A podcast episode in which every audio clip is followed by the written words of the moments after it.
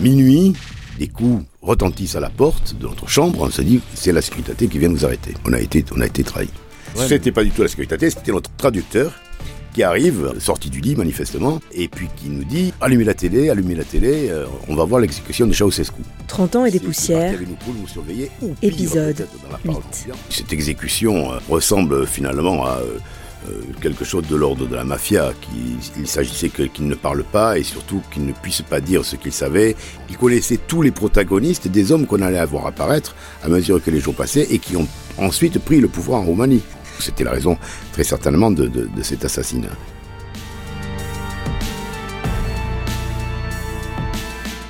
décembre 1989. Après Arad et Timisoara, Ivarte et ses collègues grands reporters s'enfoncent au cœur de la Roumanie, où les rumeurs les plus folles courent sur la famille Ceausescu qui vient de quitter le pouvoir. Mais le soir de Noël, l'actualité va les rattraper. Bonjour Yves. Bonjour Jean-Pierre. Alors, nous allons laisser du côté de Timișoara, reparti vers la Hongrie et de nouveau euh, en route vers la Roumanie, euh, la petite ville d'Arad, sur, le, sur ce qui est un front, en fait, euh, finalement, à ce moment-là, où, où beaucoup de rumeurs circulent. Euh, Arad, c'est la première grosse ville euh, après la frontière euh, de, euh, hongroise quand on vient de Szeged. Et, donc on est revenu, on était revenu en Hongrie parce qu'on pouvait passer les papiers que, que par que, que, par la Hongrie, on pouvait plus les passer en Roumanie, les communications étaient coupées. Et donc on, on, on revient en Roumanie pour continuer notre notre enquête. Donc on sait on sait que Ceausescu s'est enfui, mais on ne sait pas où il est. On suppose, euh, enfin, la rumeur raconte qu'il est en train de préparer une contre-attaque avec des troupes secrètes. On entend tout et n'importe quoi. On imagine qu'il y a des.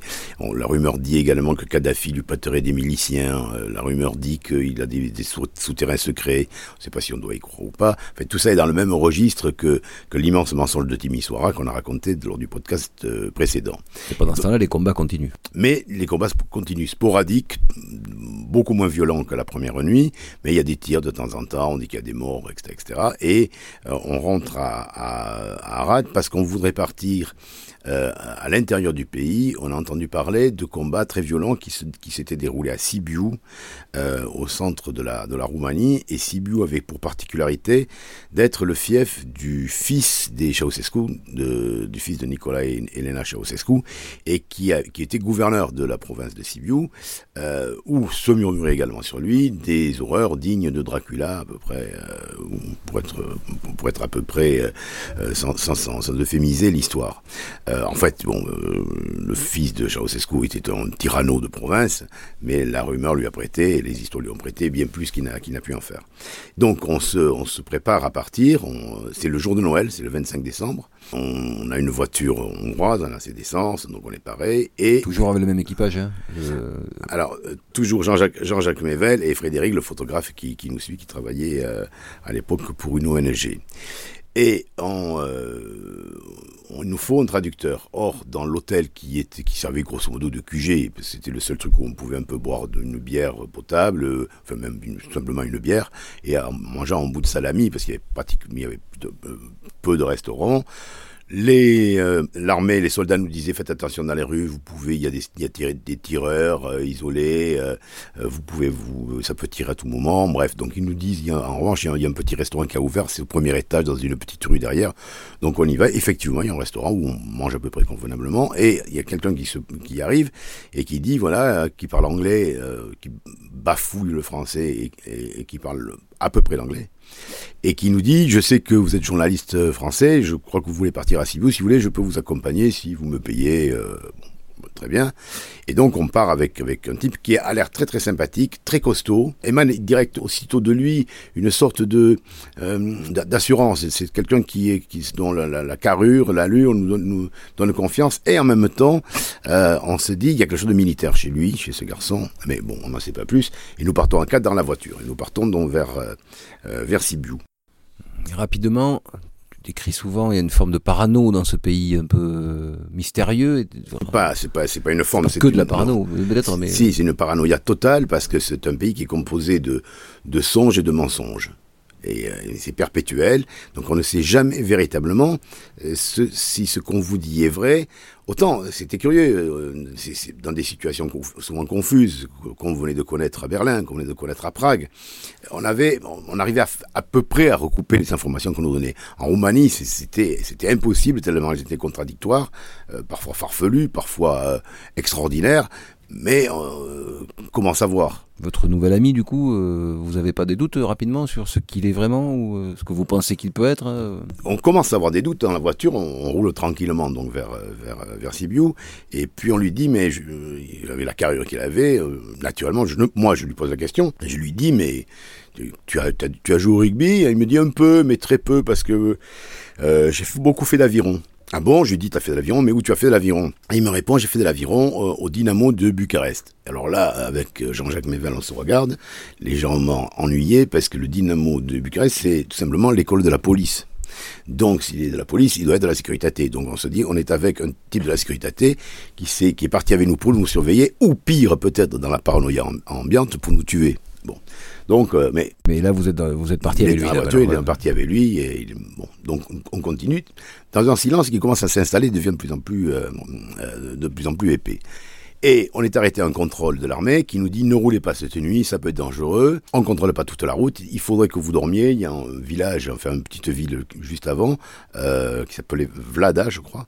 Et euh, arrêtez-vous là. Et il y, a, il y, a un hôtel. Bon, donc on s'arrête dans, dans cet hôtel où on tombe sur deux journalistes autrichiennes euh, qui avaient récupéré euh, à Vienne une, Roumaine dont on devine très rapidement que son président métier n'était pas véritablement traductrice, mais qu'elle avait de toute autre fonction. Euh, et c'était assez facile à deviner. Donc, euh, on, dîne avec ces, ces, deux Autrichiennes, leur traductrice, notre traducteur, etc. Et puis, euh, euh, on, on, monte dans les chambres parce que les soldats nous disent fermez toutes les fenêtres, ne laissez aucune lumière il n'y avait rien à faire, donc euh, on va se coucher à 8 heures. Et à ce moment-là, la télé, enfin la télé qui retransmettait des, des champs militaires euh, en boucle euh, s'arrête et un présentateur arrive, apparaît à la télé et dit le, le, le, couple Ceausescu, Nicolas et Ceausescu, Elena Ceausescu ont été arrêtés. Ils ont ils ont été arrêtés aujourd'hui, ce qui s'avérera faux. Ils ont été immédiatement. Ils ont bien été arrêtés, mais il y a bien plus longtemps que ça. Bien plus longtemps. Ils étaient en fait, ils avaient été arrêtés aussitôt et, et mis, mis, au secret. Euh, ils ont été euh, jugés.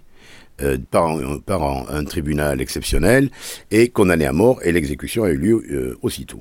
Alors c'est stupeur, on est dans la capacité de passer une quelconque nouvelle puisqu'il n'y a pas de téléphone et on se dit, bon, tant pis, on va rester, on va jusqu'à Sibiu, on rentre demain, et puis on, passera les papiers le, lendemain. Donc on se couche, on essaie de dormir, un peu inquiet de la tournure qu'allaient prendre les événements, quand à, à minuit, des coups retentissent à la porte de notre chambre, on se dit, c'est la sécurité qui vient nous arrêter.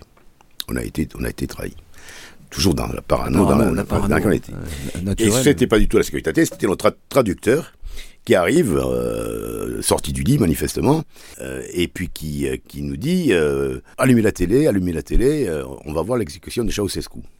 Et donc les Autrichiennes qui n'avaient pas de télé arrivent, la traductrice dont on s'aperçoit qu'elle était vêtue à peu près comme le traducteur arrive ou avec une sorte de serviette éponge, arrive dans notre, dans notre pièce, et on regarde tous sur les lits là, une scène extra, enfin, comment dire, euh, insensé, une scène insensée. C'est-à-dire que dans, dans cette petite, petite pièce avec une, un, immense téléviseur en noir et blanc qui était à peu près grand comme une armoire normande, piqueté avec des, des, des petites, des petites taches sur l'écran, euh, on voit cette scène qui est devenue fameuse de, de, de, de, de l'exécution euh, qui n'est finalement qu'un assassinat en pure règle, des époux Ceausescu, d'abord euh, euh, ne tolérant pas être dans cette situation, donnant des ordres, s'apercevant que c'était fini, ne voulant pas croire à la, fin, leur fin prochaine, finissant, elle, surtout par euh, implorer les soldats de ne pas tirer, l'appelant, dites mes enfants, je suis votre mère, etc., etc. Et puis après, ces images atroces de ce, de ce corps euh, de vieillard livide, de ces thénardiers de, euh, de, de, de Bucarest qui avait régné ben, sans partage ce qui était vrai sur la Roumanie pendant des années et des années, et qui était allongé euh, comme les corps qu'on avait vus euh, ailleurs. Le, le, comme tu dis, c'est des images qu'on voit nous plus tard, euh, de, oui. de, voilà, que tu, que tu as vécu en direct ou en semi-direct, on va en dire. Semi-direct, parce que je pense qu'ils avaient dû être exécutés dans fin d'après-midi. Et, là, on est, il est minuit. Il, il est minuit. Voilà. Donc, il est minuit le 25 décembre. Et on se dit, comment cette, que va-t-il se passer? Ce qu'elle a de surréaliste cette scène, c'est le, c'est euh, au-delà de ce que tu décris très bien, même si c'était, euh, on n'avait pas la même vision vue de, de l'autre côté du rideau, on va dire, mais le, c'est surréaliste aussi parce que ça, enfin, on voit tout de suite que ça cache quelque chose, enfin, qu'il y a, une, oui, dans, dans l'exécution sommaire, là, il y a cette, cette, cette, cette, oui, cette exécution euh, ressemble finalement à euh, quelque chose de l'ordre de la mafia, qu'il il s'agissait qu'il ne parle pas et surtout qu'il ne puisse pas dire ce qu'il savait et surtout qu'il n'y ait pas un tribunal public dans lequel il y aurait eu, euh, s'ils avaient été accusés, ils auraient pu dire mais toi, euh, Iliescu, euh, tu te souviens quand tu m'as promis ceci et toi, euh, Militaro, tu te souviens quand, etc., etc. Il tous les protagonistes des hommes qu'on allait avoir apparaître à mesure que les jours passaient et qui ont ensuite pris le pouvoir en Roumanie. Il les connaissait tous. Ils étaient, dans le même couvoir. Ils avaient, euh, ils, faisaient partie de la même famille. Et, euh, les, Ceausescu avaient d'ailleurs fait la fortune de certains d'entre eux. Donc fatalement, euh, personne n'avait véritablement intérêt à ce qu'il puisse s'exprimer dans un tribunal euh, pénal international euh, avec un système de défense, de, de, de, de réponse, d'avocats et, et d'accusations logiques et cohérents. donc c'était la raison très certainement de, de, cet assassinat. Ce que tu dis, c'est mafieux, il s'agissait de se débarrasser de témoins gênants, quoi, finalement. Oui, et puis surtout de, de faire en sorte qu'il n'y ait aucun encombre sur la route du pouvoir qui était prêt à prendre. Euh, donc euh, la nuit passe, une nuit un peu étrange. On, on se dit peut-être que, les, que les, les, quelques combats qui qui, euh, qui ont lieu encore vont cesser. Et on reprend la route, on arrive à Sibiu assez tôt le matin. Et effectivement, on trouve une ville qui avait, ou dans laquelle il y avait eu quelques, même beaucoup de combats. Parce que l'armée et, les, les, les, policiers s'étaient affrontés assez violemment. Là, tu as souvenir d'une scène marquante. Oui, c'est une scène atroce parce que, parce que pour sa mise en scène, comme les Roumains d'ailleurs l'avaient fait euh, en Timisoara, mais dans un autre genre, parce que là c'était, c'était vrai. C'est-à-dire qu'ils avaient, ils avaient tué 30, euh, de mémoire 34 35 policiers et qu'ils avaient déshabillé, minus, euh, dans une cour, euh, dans une cour en, en, plein, en plein air, avec juste le paquetage sur le sexe. Euh, donc c'était une scène atroce. Et puis en plus, les, les, les la nuit avait raidi leur corps. Il y avait, ils avaient encore du gel, de, de, de, la gelée dans les cheveux, de la gelée naturellement de, de, de, froide du, de la nuit. Euh, et c'était c'était une scène qui était à la fois euh, morbide, bien sûr, mais également terrible dans, dans, dans la, sa volonté, la volonté d'exposer et donner à voir à l'ensemble de la population. Il y avait des gamins qui grimpaient au grillage pour, pour mieux voir, des, toute la population qui défilait, etc. etc. C'est encore cette mise en scène à la, à la, à la roumaine, ce que tu nous décris beaucoup. C'était très étrange. Pourquoi faisait-il ça? Est-ce que c'était euh, euh, un sentiment de, de, de, vengeance euh, euh, posthume, post-mortem plus exactement? Peut-être. je jamais, jamais élucidé ce, ce type de morbidité. C'était très très, c'était très étrange. Mais il y avait une volonté véritablement de montrer la mort. Après Sibiu, vous repartez, c'est ça? Et donc après, après Sibiu, on, on, rentre, on rentre, on, on passe les, euh, les papiers, le reportage que nous avions fait, racontant cette étrange scène de la, de, de la nuit de Noël, le calme qui revient. Et moi, je décide de partir à, à Bucarest parce que je voulais, je, on, sentait que c'est le, le, le, moment de politique commençait. Ça n'était fini des affrontements, ça avait quand même duré trois jours. je voulais savoir à quoi ressemblait ce pouvoir qui avait finalement euh, euh, donné l'ordre d'exécuter les époux Ceausescu. Et donc je prends, et mais comme Mevel lui était toujours à la poursuite des, des morts introuvables de Timisoara, et qu'il pensait que peut-être il y avait des, des, ou des camions frigorifiques euh, ou des, des, des salles frigorifiques d'importance.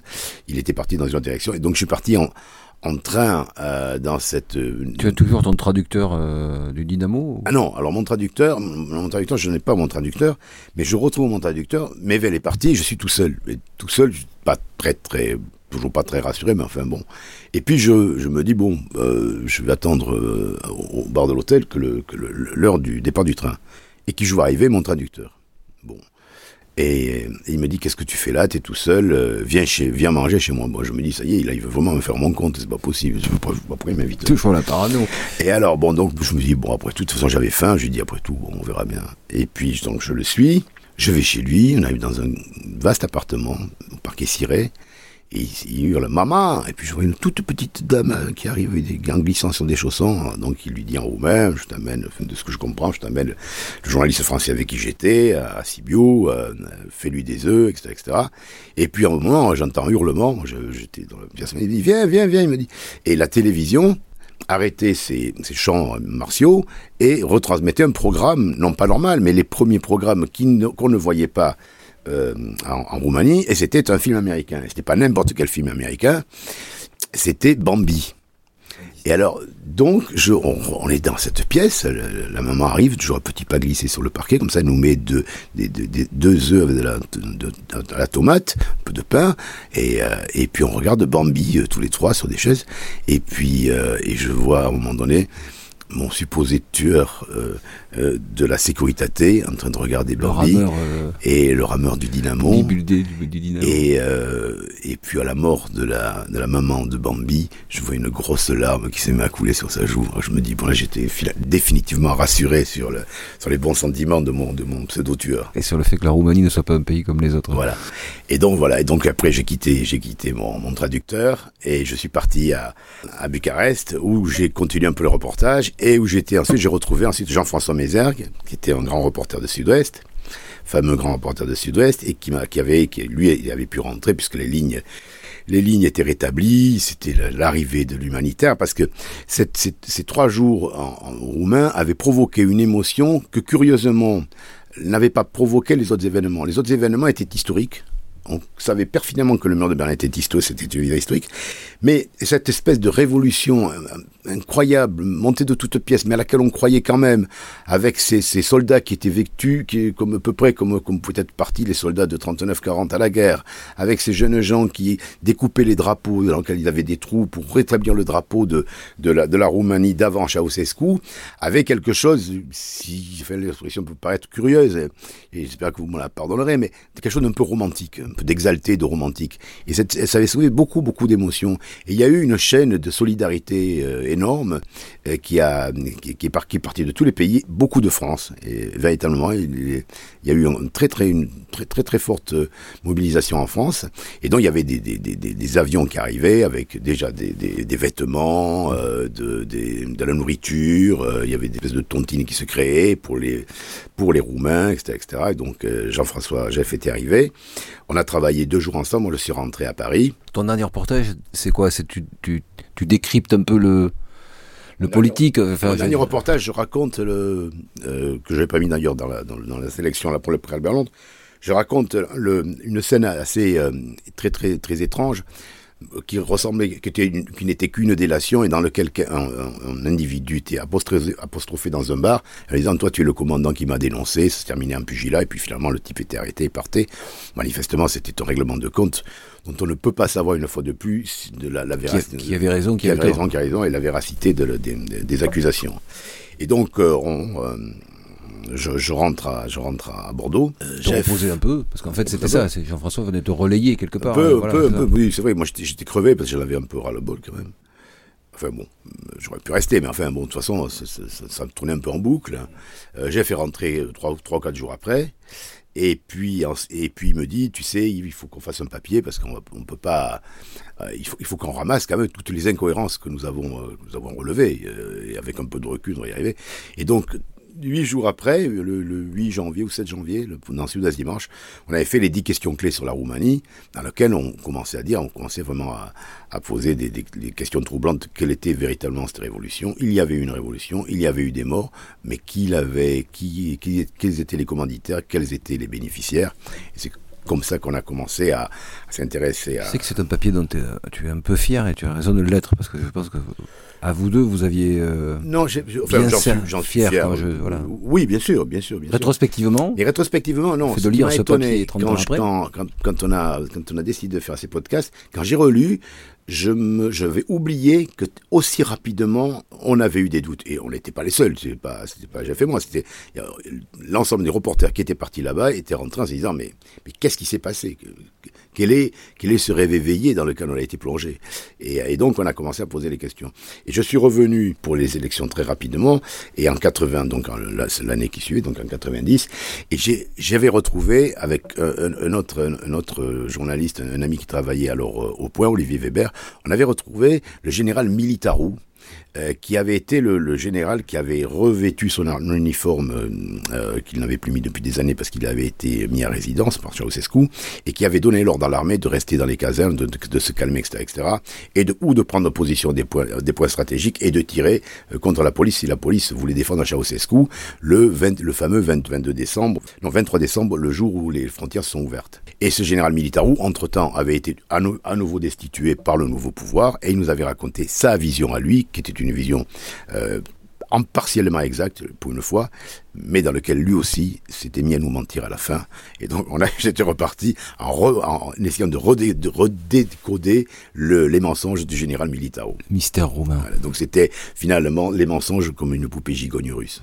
Parfaite transition Yves, parce qu'on va se retrouver pour euh, de nouveaux épisodes toujours dans l'année 90, mais euh, on passera de, autre, de l'autre côté d'une autre frontière. Euh, on ira voir ce qui était alors l'URSS. À bientôt, Yves. À bientôt. Vous venez d'écouter le huitième épisode de 30 ans et des poussières. Merci d'être de plus en plus nombreux à nous écouter. N'hésitez pas à nous envoyer vos remarques, vos avis ou vos suggestions à podcast.sudouest.fr. Retrouvez tous nos épisodes, enrichis d'articles d'archives, de décryptage et de cartes, sur le site internet de Sud-Ouest à la rubrique Podcast et pour ne pas manquer les prochains, abonnez-vous à Profession Journaliste sur Apple Podcast, Spotify ou votre application de podcast favorite. À bientôt!